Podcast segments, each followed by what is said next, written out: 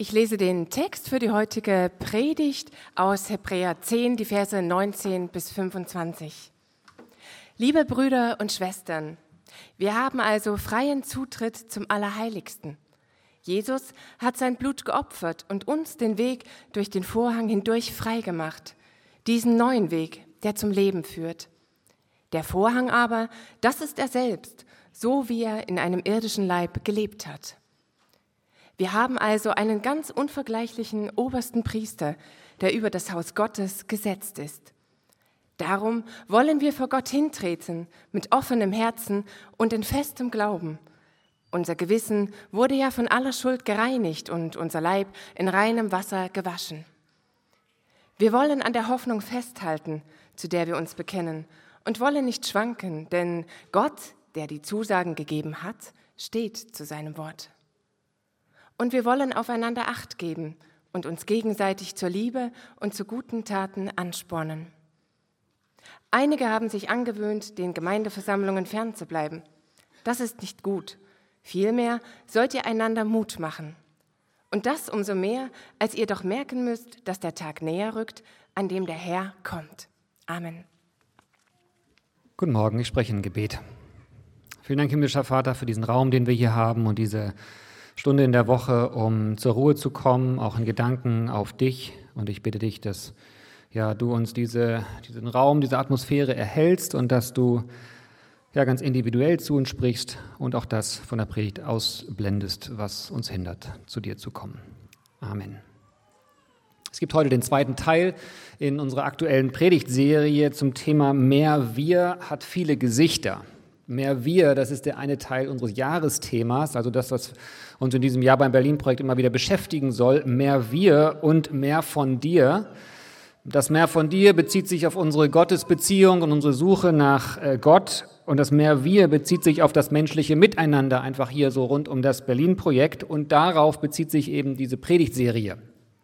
Heute geht es um das Thema, dass es unserem Miteinander gut tut, wenn man da ist wenn man zum Gottesdienst äh, kommt oder dem Kerntreffen oder zur Sofagruppe, wenn man denn zu so einer Sofagruppe gehört.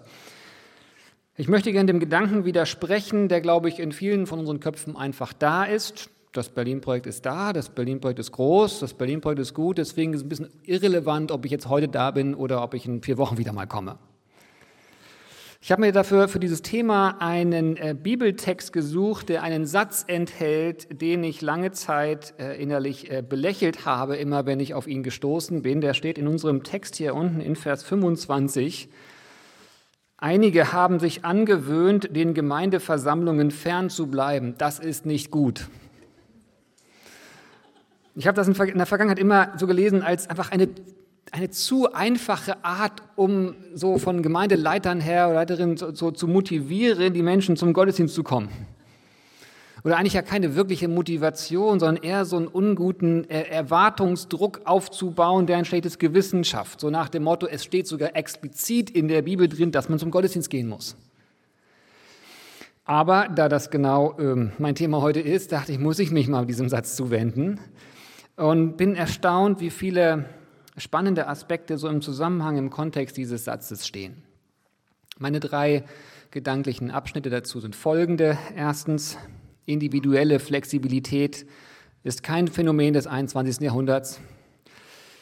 Zweitens, es geht ums Dasein für andere. Und äh, drittens, das Dasein ist gefährlich, das Hiersein.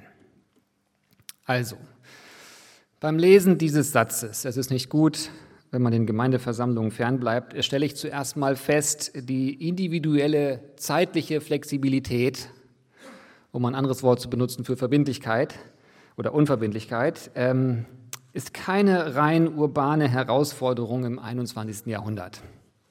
Individuelle zeitliche Flexibilität gab es anscheinend auch schon vor 2000 Jahren. Die heutigen Herausforderungen sind klar ich habe mich gefragt, ob man nicht eigentlich mal den Gottesdienst lieber in den Sommermonaten verlegen sollte auf Freitag 18 Uhr, weil so viele am Wochenende auf irgendwelchen Hochzeiten besuchen, im Wochenendferienhaus sind und so weiter oder am Sonntagmorgen doch schon früh in den See fahren. Und doch bleibt ja irgendwie unser Sonntag der Tag, an dem die allermeisten von uns äh, Zeit haben. Aber wir alle träumen von Dingen, die wir auch noch mal machen wollen, Projekte, zu denen wir irgendwie nicht kommen, Freunde, mit denen wir schon immer mal wieder in Kontakt treten wollten, ähm, Aufgaben im Haushalt oder einfach Dinge, wo wir einfach mal weiter drüber nachdenken müssen. Also viele gute und wichtige Themen, die man auch an einem Sonntagmittag gut machen könnte oder an einem Mittwochabend. Ich glaube allerdings, dass es gut ist, wenn wir uns nicht zu schnell auf diesen Gedanken ausruhen, dass die Welt ja einfach schneller geworden ist und die Stadt einfach so viel von uns fordert und dass die berufliche Konkurrenz ja auch nicht schläft. Denn schon zur Zeit, als dieser Bibeltext geschrieben wurde, hatten die Menschen die Freiheit zu entscheiden, was sie mit ihrer Zeit machen wollen und was auch nicht. Wir sollten also einen Moment tiefer darüber nachdenken. Und zwar wir kommen hier zu einem grundsätzlichen Verständnis von Gemeindeleben. Das Verständnis von Gemeindeleben hier beim Berlin-Projekt ist schon etwas paradox. Und ich denke, es ist eins der Dinge, warum das Berlin-Projekt hier erlebt wird, wie es nun mal erlebt wird, einfach etwas paradox. Es soll hier nämlich beim Berlin-Projekt eine Atmosphäre herrschen, die fast schon anti diesem Thema wirkt. Eine Atmosphäre, die fast schon entgegen regelmäßiger Teilnahme wirkt, damit wir regelmäßige Teilnahme erleben. Die Atmosphäre ist fast schon entgegen dieser Aufforderung der Bibel, wirklich da zu sein und mitzumachen. Denn es gibt hier keine formelle Mitgliedschaft, durch die man sich so verpflichten könnte, ich bin halt immer da und trage mit. Oder durch auch die, so durch die man auch als Leitung sehen könnte, okay, diese Anzahl von den Personen, die tragen das Ganze hier einfach so mit. Gibt es nicht. Dann, wir, wir motivieren immer wieder dazu, bloß nicht nur Freunde so hier im Rahmen der Gemeinde zu haben und sich auch nicht nur ehrenamtlich hier einzubringen. Das würde uns einfach viel zu sehr zu einer Art Subkultur werden lassen. Ungesund. Dann, wir motivieren zwar, das, sich ehrenamtlich einzubringen, weil das Ganze hier nur so gestemmt werden kann, aber es ist voll okay, alle drei Wochen was zu machen, voll okay, eine Aufgabe auch wieder aufzugeben, wenn man es mal gemacht hat. Dann, jeder soll die Freiheit, absolute Freiheit empfinden, so lange quasi nur zu konsumieren, wie man das für sich braucht. Jeder hat da einfach individuelle Wege, absolut wertfrei und das ist okay. Diese Liste könnte man verlängern. Zum Beispiel auch dadurch, dass wir, ja, dass wir quasi das Zweifeln lehren, dieses Hinterfragen von, von Glauben und von Kirche. Also man könnte fast schon sagen, das Gemeindeleben ist hier eigentlich entgegen fester Verbindlichkeit und regelmäßiger Teilnahme. Aber was wir erleben, ist ein voller Raum, Leute, die sehr häufig, ich sehe viele Gesichter, wirklich jeden Sonntag hier sind. Und das hat schon was Paradoxes, oder? Und es hat auch eigentlich was permanent Spannungsvolles, denn ich als Mitverantwortlicher hier muss ja auch dafür sorgen, dass sich die von euch, die hier ehrenamtlich ganz schön viel äh, Verantwortung tragen, sich nicht überlasten, dass das Ganze auch funktioniert. Und manche denken sich vielleicht an der Stelle auch gerade, jetzt mach's ein bisschen fordernder bitte. Wozu der Bibeltext uns gern ermutigen möchte, ist Folgendes. Tut es dir gut, eine Gemeinde zu erleben, in der du viel Freiheit spürst, in der du dich frei fühlst, so langsam und unregelmäßig mit dem Glauben zu beschäftigen, wie das für dich passt? Oder dich überhaupt mal ganz behutsam wieder mit Gemeinde zu beschäftigen in einer Form, wie das für dich gut ist? Tut dir die Entspanntheit des Ganzen hier gut? Dann ist die Frage, ob du vielleicht einen bewussten Entscheidungsschritt machen möchtest, dich verbindlicher zu machen, damit andere diese Freiheit erleben können. Bist du bereit, etwas mehr von deiner zeitlichen Freiheit aufzugeben, damit andere diese Freiheit spüren? Wie genau? Es geht einfach bei diesem Predigt einfach um das Dasein, um die Anwesenheit. Vielleicht auch mal 15 Minuten früher da zu sein, das kann auch schön sein. Aber es geht nicht darum, wie man sich irgendwie verhält miteinander, das kann man an anderer Stelle mal weiter drüber nachdenken. Einfach mit die Frage, gehe ich heute zum Gottesdienst oder lieber in vier Wochen wieder? Dieselbe Frage stellt sich auch beim Kerntreffen, wenn das wieder mal stattfindet. Also der Rahmen, wo wir über die Inhalte oder, oder die Zukunft des Berlin-Projekts nachdenken. Nehme ich den Zeitaufwand in Kauf oder denke ich, ach, das wird schon ganz gut werden, ist egal, ob ich da bin.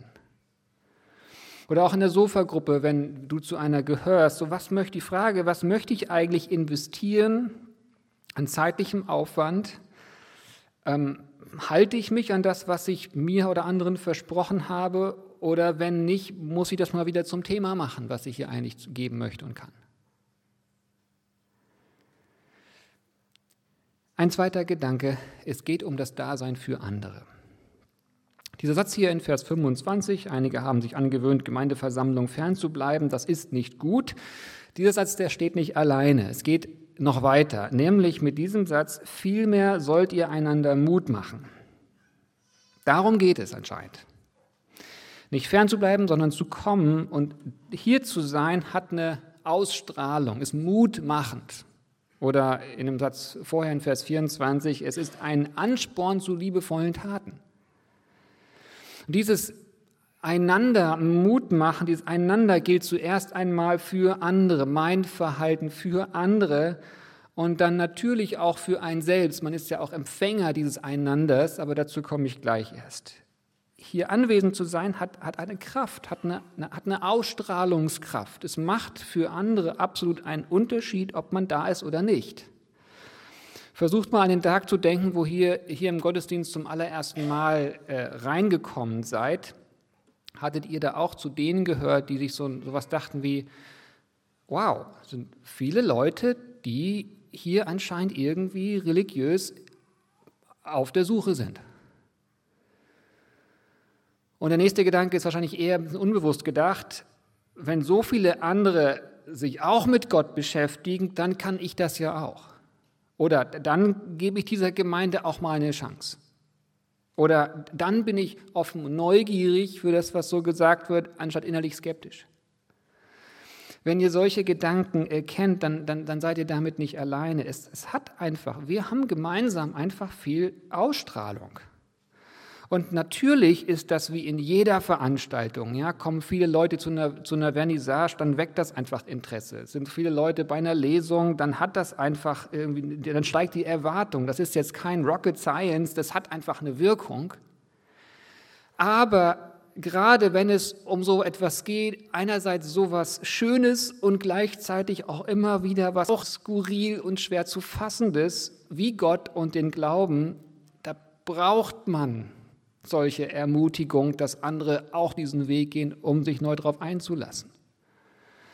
Hier in unserem Bibeltext äh, wird das in Vers 23 angesprochen. Da steht, eine der, der großen Herausforderungen des Glaubens.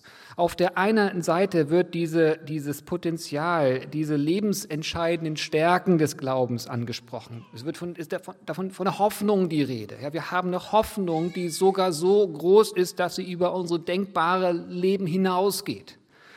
Wir glauben an einen Gott, dessen ureigenste Eigenschaft es ist, treu zu sein, unabhängig von unserer Treue. Also ein wahnsinnig gnädiger Gott, dessen Liebe alle einfach die Kraft hat, alle Lebensbereiche zu erfrischen. Einerseits wird dieses Glaubenspotenzial hier erwähnt in diesem Satz und gleichzeitig aber auch die Schwierigkeit des Glaubens. Es ist nämlich ein Glaube an einen unsichtbaren Gott.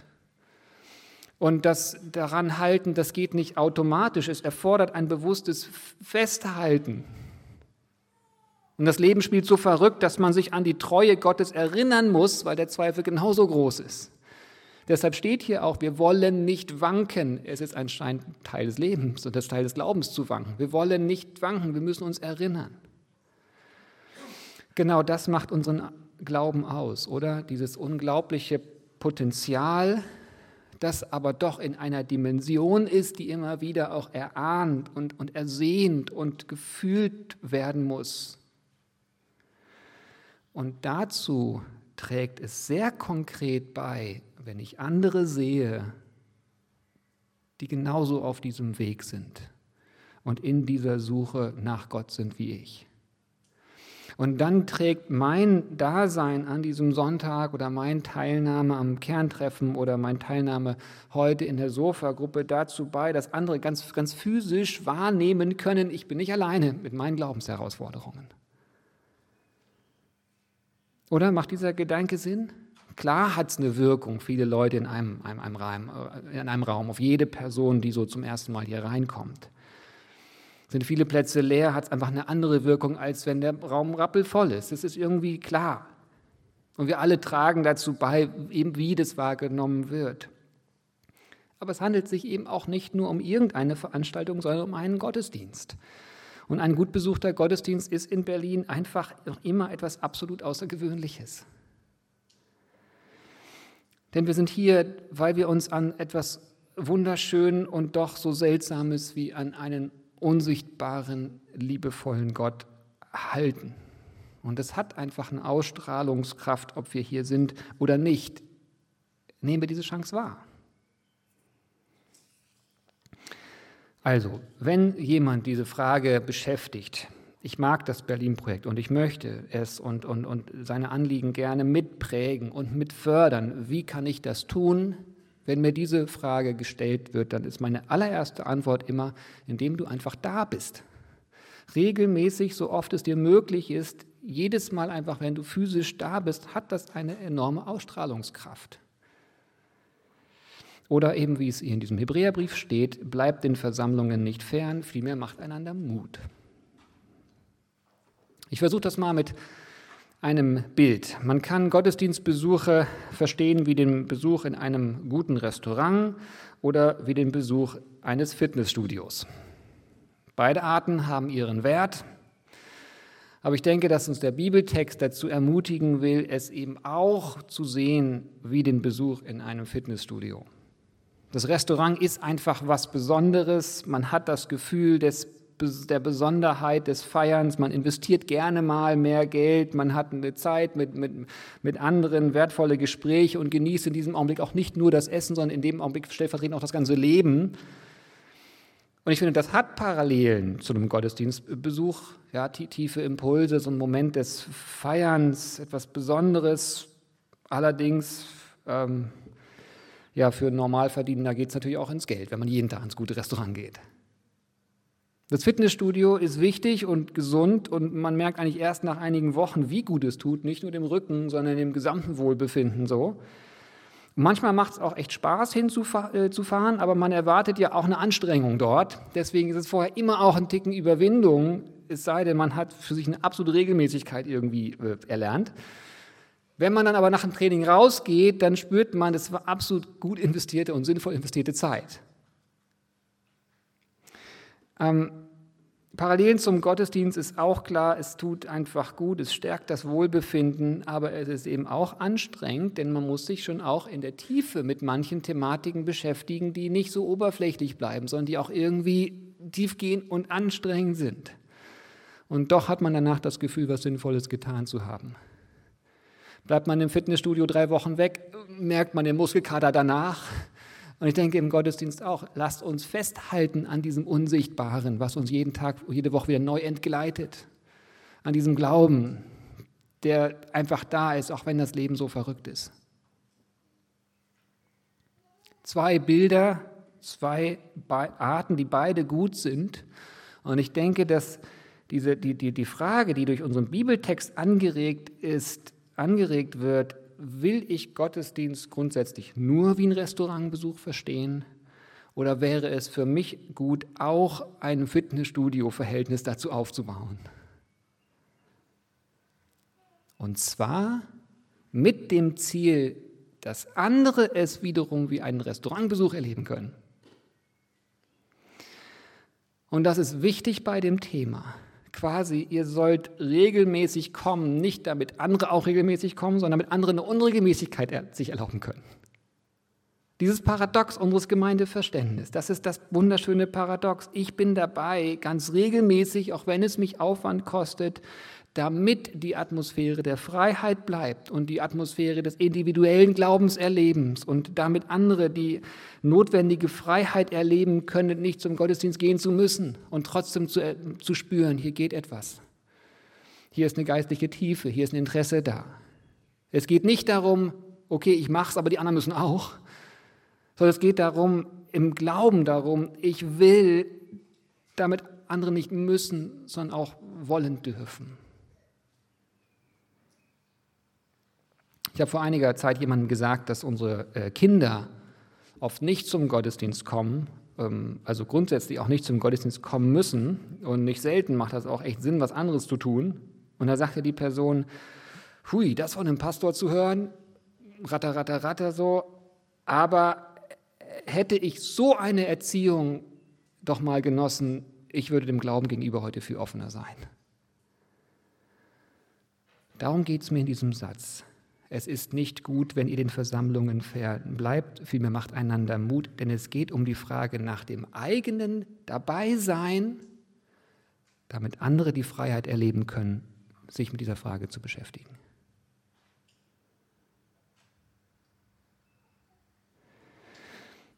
Mein letzter Gedanke, hier sein ist aber auch ein Abenteuer. Wie gut, dass es Online-Predigten gibt, Podcasts, digital verfügbar. Die Predigten meines Vaters hatte man damals noch auf Kassette erwerben können und ich kann mir schwer vorstellen, dass man die damals dann in seinen Walkman reingemacht hat, um sie unterwegs zu hören. So gut, dass wir da an einem anderen Punkt stehen. Und doch erlebe ich, erfordert es einen fast unmöglichen Kraftaufwand, sich, nachdem man 30 Minuten Predigt gehört hat, nochmal 20 Minuten zu nehmen, um darüber zu reflektieren, um eine Reaktion zu zeigen, das sacken zu lassen. Oder meine geistlichen Helden, für die, die das schaffen.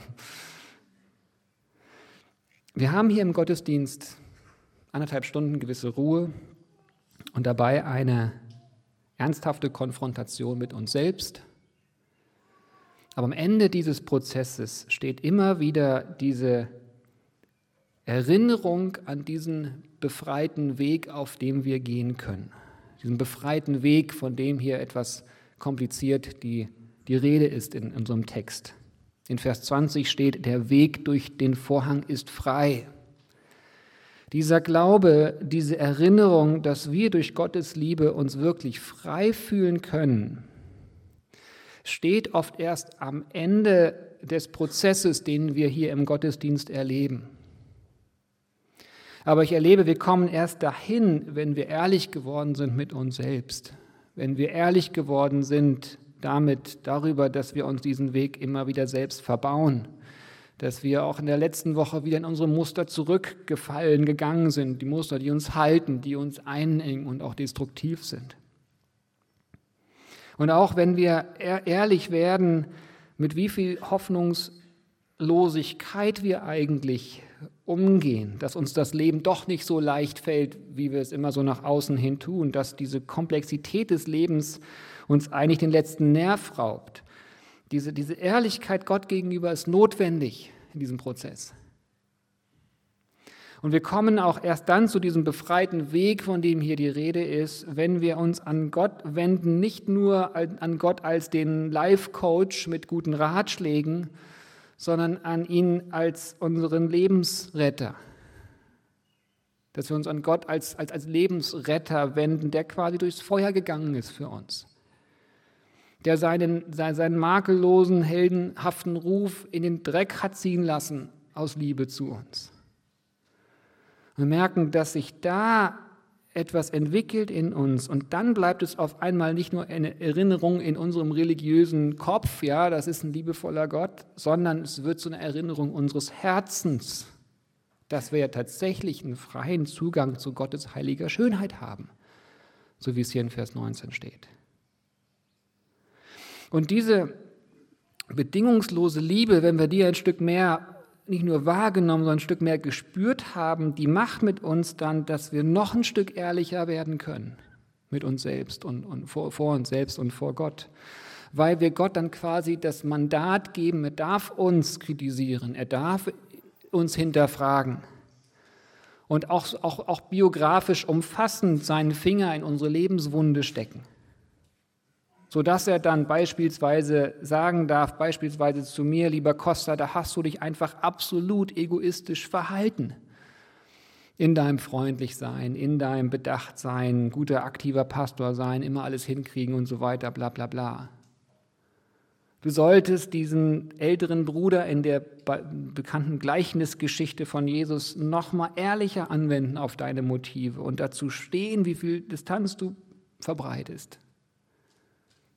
Als ein Beispiel von mir. Ich weiß nicht, was Gott euch rein, wo er seine Finger reinlegt in so eine Art Lebenswunde. Und ich merke, dass ich besonders in diesem so starken auch konfrontiert sein mit meinen Abgründen die Schönheit Gottes umso mehr erfassen kann. Dass das auch so, so einhergeht, seine Vergebung überhaupt erst zu, zu, zu, zu einer Tiefe werden kann. Ich ihn wirklich als, als Gott wahrnehmen kann und nicht nur als eine schöne Idee. Und dass darin auf einmal so eine Hoffnung für mich real wird, die hier im Text steht und die man, über die man so leicht lesen kann. So, vielleicht geht es euch anders, aber ich erlebe das beim Hören einer Online-Predigt maximal so lange, bis das Amen kommt. Und im nächsten Augenblick arbeite ich weiter, organisiere, mache ich irgendwas. Aber hier im Gottesdienst, wisst ihr, was ich da erlebe? Nur wenige Minuten später werde ich mit der Frage konfrontiert in der Abendmahlseinleitung, möchtest du aufstehen und mit leeren Händen, also ohne sich rausredenden und rechtfertigenden Gedanken zu Gottes Abendmahlseinleitung kommen, um dich beschenken zu lassen. Und dann nochmal wenige Momente später stehen eine Vielzahl an Menschen auf, um in die Ecken dieses Raumes zu gehen und um damit ja in quasi, quasi aller Öffentlichkeit auszudrücken, auch mein Leben hat tiefe Abgründe. Ich habe mein Leben nicht im Griff. Die Komplexität des Lebens wächst mir über den Kopf. Auch ich stehe hier mit leeren Händen da. Und ich glaube oder ich, ich möchte glauben, ich möchte mich jedenfalls daran festhalten, dass das Skurrilste und Unfassbarste der Welt stimmt.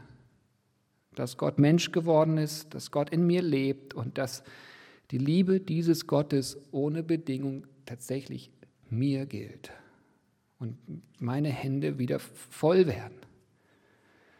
Dieses öffentliche Bekenntnis sehe ich wenige Minuten nach der Predigt und diese ganze Anzahl hier an Bekenntnissen, die ist immer wieder krass, die ist, die ist stark für mich. Also am Gottesdienst teilzunehmen, ist ein Abenteuer. Ich weiß nicht, ob das die treffende, treffendste Formulierung ist, aber es immer wieder sich darauf einzulassen, ist kein Hobby eigentlich. Es ist vielmehr wie so eine Art Verabredung mit Gott zum Coaching-Gespräch oder vielleicht sogar zum Therapiegespräch oder zur Ermutigungs-, Visions-, Motivationsfindung. Es ist ein, ein Date auch zum Genießen, aber auch um sich von Gott ins Leben hineinsprechen zu lassen. Es ist ein Abenteuer, auf das man sich einlässt, das Hiersein. Soweit diese Predigt und meine Gedanken zu einfach ein Thema, was, wo, glaube ich, viel für uns drinsteckt, darüber mal zu reflektieren. Bist du da? Ist der Titel für jeden Einzelnen von uns diese Frage. Also, wenn du dich fragst, wie du das Berlin-Projekt und seine Anliegen unterstützen kannst und auch mehr wir schaffen und kreieren kannst, dann ist diese Anfrage des Bibeltextes für dich persönlich. Entscheide ich mich dafür, einmal mehr hier zu sein. Denn es ist nicht egal, sondern jedes Mal, wenn du hier bist, ist es eine Glaubensermutigung für andere und auch ein Lebensabenteuer für dich selbst. Und das hat Ausstrahlung. Amen.